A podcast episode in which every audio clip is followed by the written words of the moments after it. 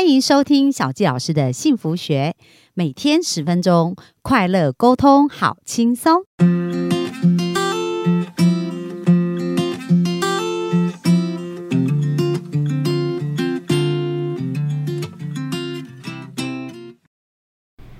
欢迎收听小教老师的幸福学。那本周呢，我们谈到的主题是有关于亲子教育。那在前三天呢，我觉得非常的精彩哦，因为我们看到呢，我们从呃开始认识孩子，在不同的阶段怎么跟他们互动，然后再加上用一个好的沟通模组，然后让我们可以跟孩子当朋友，然后去建立他们正确的价值观。那遇到他们有情绪的时候，怎么去处理他们的情绪，怎么去跟他们站在同一个阵线？那今天呢，我们就超级期待，我们要继续能。能够学习一些更好的方法，那我们就欢迎我们的彩玉心理师。嗨，大家好，我是彩玉心理师，今天很开心又在空中跟大家相见。好，那我们迫不及待啊！我们今天要聊的主题是什么呢？好。呃，之前有一本书叫做《被讨厌的勇气》。对对对。那所以我们今天呢要讨论的，要跟大家分享的就是大人也要有勇于认错的勇气。哇，嗯，这是什么意思啊？好，就是其实啊，你会发现呢，就是大人在跟孩子互动的时候，常常会出现一个状况，就是。我是大人，所以我说的是对的，我说了算。对，我说了算。然后其实呢，你知你你明明就知道我其实是有一些不对的地方，但是因为碍于我是一个大人，我可能是一个权威者，一个在上位者的一个角色，所以我不能承认我是错的。所以在这样的一个状态下，哎，有时候你就会看到孩子，他们就会充满着疑惑，就是你明明不对，你怎么可以这样子一直说自己都是对的？而且你知道很可怕，就是说大家讲遗传，遗传哦，那其实遗传就是一个复制，因为我们从小那个成长环境，那如果父母对孩子都是不肯认错，那你可以想象哦，如因为我们讲大人好了，夫妻。就明明对方其实有一句话叫“家是讲爱的地方，不是讲理的地方”，所以在家里，如果你争赢了，可是失去了爱，其实根本也不划算，对对不对？所以其实很重要，就是能够建立这个好的关系跟爱才是更重要。嗯，好，那我们来学一学，看父母到底要怎么认错呢？好，就是呃，其实像有时候啊，你会发现，就是说，呃，孩子做了某些事情，他可能是对的。但是就我们自己的价值观来说，会觉得哎，这个不恰当。所以其实有时候价值观这件事情啊，它有时候是来自于呃我们的想法跟另外一个人不一样。那当想法不一样的状态下，就会容易产生冲突。嗯，所以其实所有冲突都是来自于想法不一样所造成的。嗯，对。可是当今天呢，如果我们可以退一步来看，就是。当今天客观的来看一件事情的事实的时候，它可能就会减少冲突。我举个例子来说，家长常常呃，可能回到家里会看到哦，家里面很乱，对，那家长就会说，为什么家里搞得这么乱？然后就会要小孩收东西。可是对小孩来说，没有啊，我没有觉得很乱呐。他的标准，他可能觉得这才是舒服。对，然后家长就会觉得，哈，你到底在讲什么？你已经把家搞成这样子，你还不收拾？哦，可能一把火就上来了。哦，所以这就标准不一样。因为对孩子来讲，我我这我也可以理解，因为我老公是处女座加 A 型，那我是金牛 O 型，所以我真的是大辣辣。所以对我来讲，我觉得这个环境啊。就是在一个混乱当中，我是 OK 的。对。可是他就觉得要有条不紊，对不对？所以当他觉得乱的时候，我也是会有这种感觉。哪哪有乱？我觉得这样很 OK。对，没错。那所以其实，在这样的一个呃想法不一致的一个状态下，可能就会容易产生冲突。然后有时候对孩子来说，哎，我们可能跟他有理说不清。哎，我们有自己的道理，他也有自己的是一个说法。好，那所以常常冲突就是因为这样子产生的。但是，呃，其实我们再退一步去想，哎，为什么孩子会有这样的一些想法，或者是孩子有这样的一些行为？哎，或许他曾经经历过了什么，是我们在过程里面没有注意到的一些状态。好，例如说，哎，举例来说，我们家自己来说好了，呃，我我们家弟弟是处女座的，跟你们家老公一样，我们家姐姐是天秤座的，对。然后其实他们在生活上的一个样态就有点不太一样。那像呃弟弟啊那种处女座的小男生，真的就很爱打扫家里耶，然后爱干净啊，物归原处啊。对。然后姐姐就大辣辣的，所以常常我就会看看到他们两个的房间，我就会觉得啊，这真的是一个小女生的房间吗？然后弟弟就会。妈妈，没关系，我来帮姐姐整理。然后他就开始很开心的去整理姐姐的房间，对。那但是姐姐就觉得说，哈，可是你帮我收了之后，我就找不到东西。对，我找不到东西。对，然后就变成，哎，他们两个之间就有这样的小小的一些呃小摩擦，或者小小拌嘴这样子。好，那其实对于大人来说啊，呃，有时候我们在看呃生活上的各种事情的时候，呃，例如说，呃，举个例子来说好了，像。呃，我我们家我们家小孩哦，就是他常常会，应该是说他之前会用手机去学习那个如何剪影片，他如何剪影片。嗯，然后呢，我妈妈就会常常说，哎，为什么你们家小孩又在用手机？他可能就没有搞清楚现在到底在干什么。哦，对，嗯，然后呢，呃，可是阿妈有时候又会说，哎呦，你看谁谁谁家的小孩哦，他都用平板哦，在学那个什么学语言，然后他现在会讲英文啊，会讲法文，会讲什么？然后我们家我们家弟弟就会觉得匪夷所思，很困惑。对你不是叫我不要用手机吗？那为什么别人用平板就可以？那你一直你一直叫我要用平板去学习，用手机去学习，可是你又不让我用手机。然后有时候就会跟阿妈有这样的一些呃，就是小小的争辩啦。对，因为他搞不清楚到底发生什么事情。对对。然后在这个时候，阿妈就会觉得说。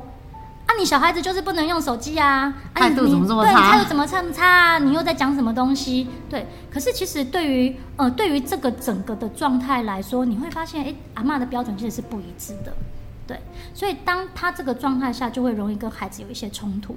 可是当那个冲突起来的时候，他并不会觉得说我有什么不对，而是他觉得你不受教。对，那可是当今天如果哎阿妈阿妈如果可以做一些调整，例如说啊，对，其实阿妈吼阿妈也常常会用手机在哦看一些影片呐，或者是我会在上面学做运动啊啊，我觉得这个部分哦其实是也还不错。对，那如果说阿妈这个部分可以去做一些调整，甚至跟孩子因为他之前的这种 反反复复的状态下哦有做一些 say sorry 的话，其实对孩子来说那个东西其实是好的。对，所以其实我觉得阿妈可能一开始应该是，如果我们是大人，先问说，哎，爱吗？对，可能要先了解说，哎，那你在手机里面在做什么？因为他可能以为他在玩手机、玩游戏。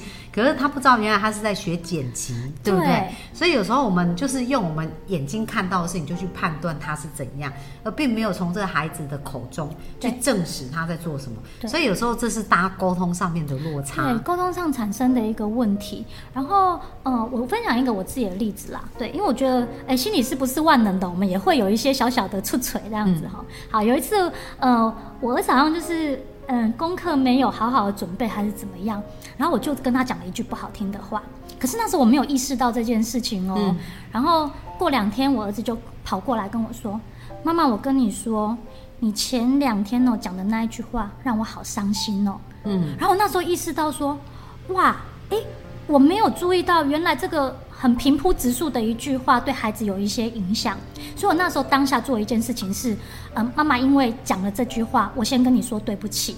对，因为我知道他很受伤，那我跟他说对不起。好，那其实，在这样的一个状态下，我就跟他抱抱完之后，他跟我说：“好了，没事了，我原谅你。”好，那所以其实啊，有时候，嗯，大人在示，呃，大人在跟孩子说对不起的这个动作或是这件事情，其实不是代表你示弱，而是代表着。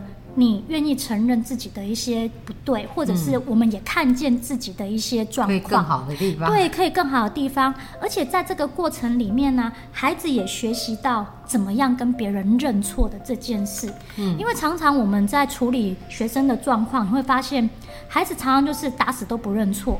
那其实那个不认错是来自于，呃，我可能认错了，我担心我会被处罚，我会被骂。那呃，或许。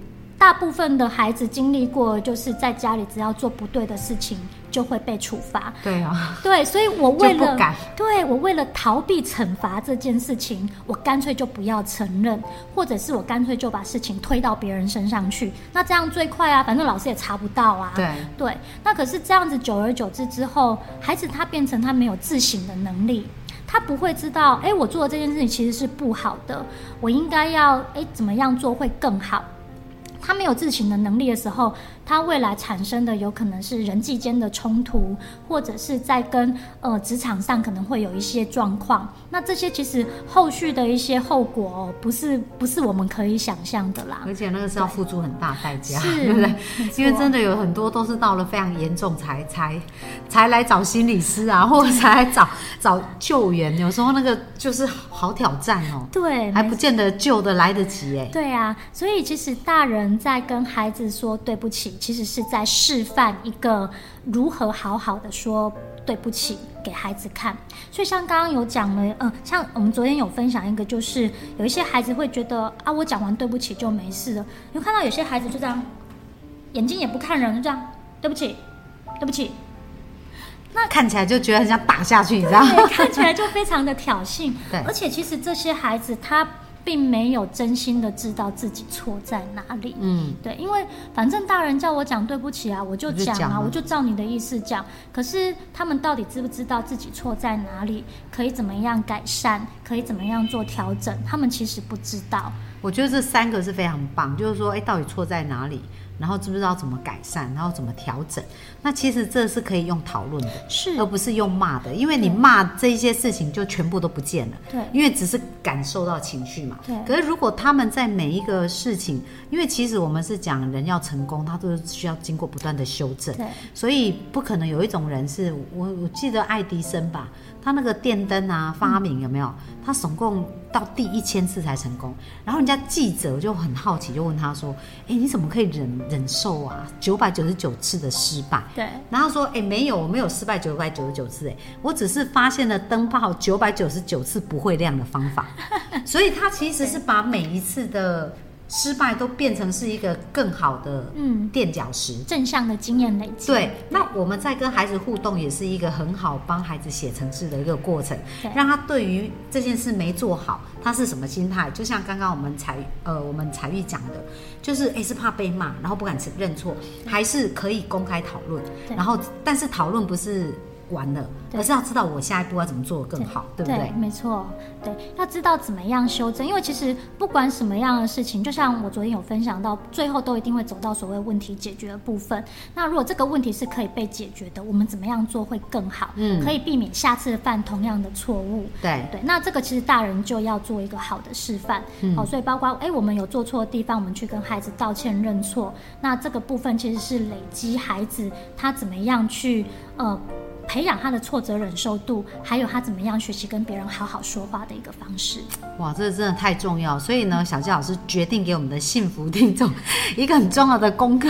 那我相信，如果你愿意做做这个功课，你们亲子关系一定会有一百八十度、三百六十度的转变。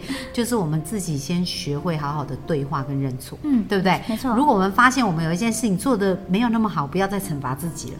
像以前那样惩罚，那我们自己也会很沮丧、很挫折嘛。对我们要接纳啊，我们要鼓励自己，然后开始问我们自己刚刚那三个问题呀、嗯诶，我到底做错什么，对不对？然后我要怎么做调整？然后我如何可以变得更好？对，那如果我们也学会这样对自己，我们自然而然跟孩子的沟通就会变得更好。所以我期待我们的幸福听众可以接受这个挑战，在未来这一个月内可以来练习一下这个技术。是。那我们请我们的财玉财玉心理师有没有在针对本集还有没有要再做什么补充？嗯，其实我觉得家长的心态很重要。然后有时候，哎，如果是夫妻的话，我们可以彼此先彼此提醒一下。哎，那你可以跟你的另外半另外一半说，下次我如果还有发呃出现这样的行为的时候，提醒我一下哦，让我不要就是继续在自己跟孩子面前犯错。哇，就互相提醒，对不对？互相提醒。那那真的，我感觉这样整个家庭的氛围就会完全不同哎、是，而且永远都不嫌晚。没错，好、大家不要觉得说哦，我孩子这样都已经国中了，高中还有用吗？真的，父母对孩子是一个非常重要的一个内心的支柱，对所以只要你愿意开始改变，孩子都可以开始感受到这个察觉跟改变。是好不好？所以，我们幸福听众加油哦！希望大家都越来越幸福哦。那明天就是我们本周专访最后一天，那我们的彩鱼心理师明天要跟我们分享什么呢？好，明天要跟大家分享的是有关于休闲跟放空的重要。哇，休闲跟放空，孩子哦，我们自己也是你，自己也是，好吧？那我们明天敬请期待。那我们今天就到这边，谢谢大家，拜拜，拜拜。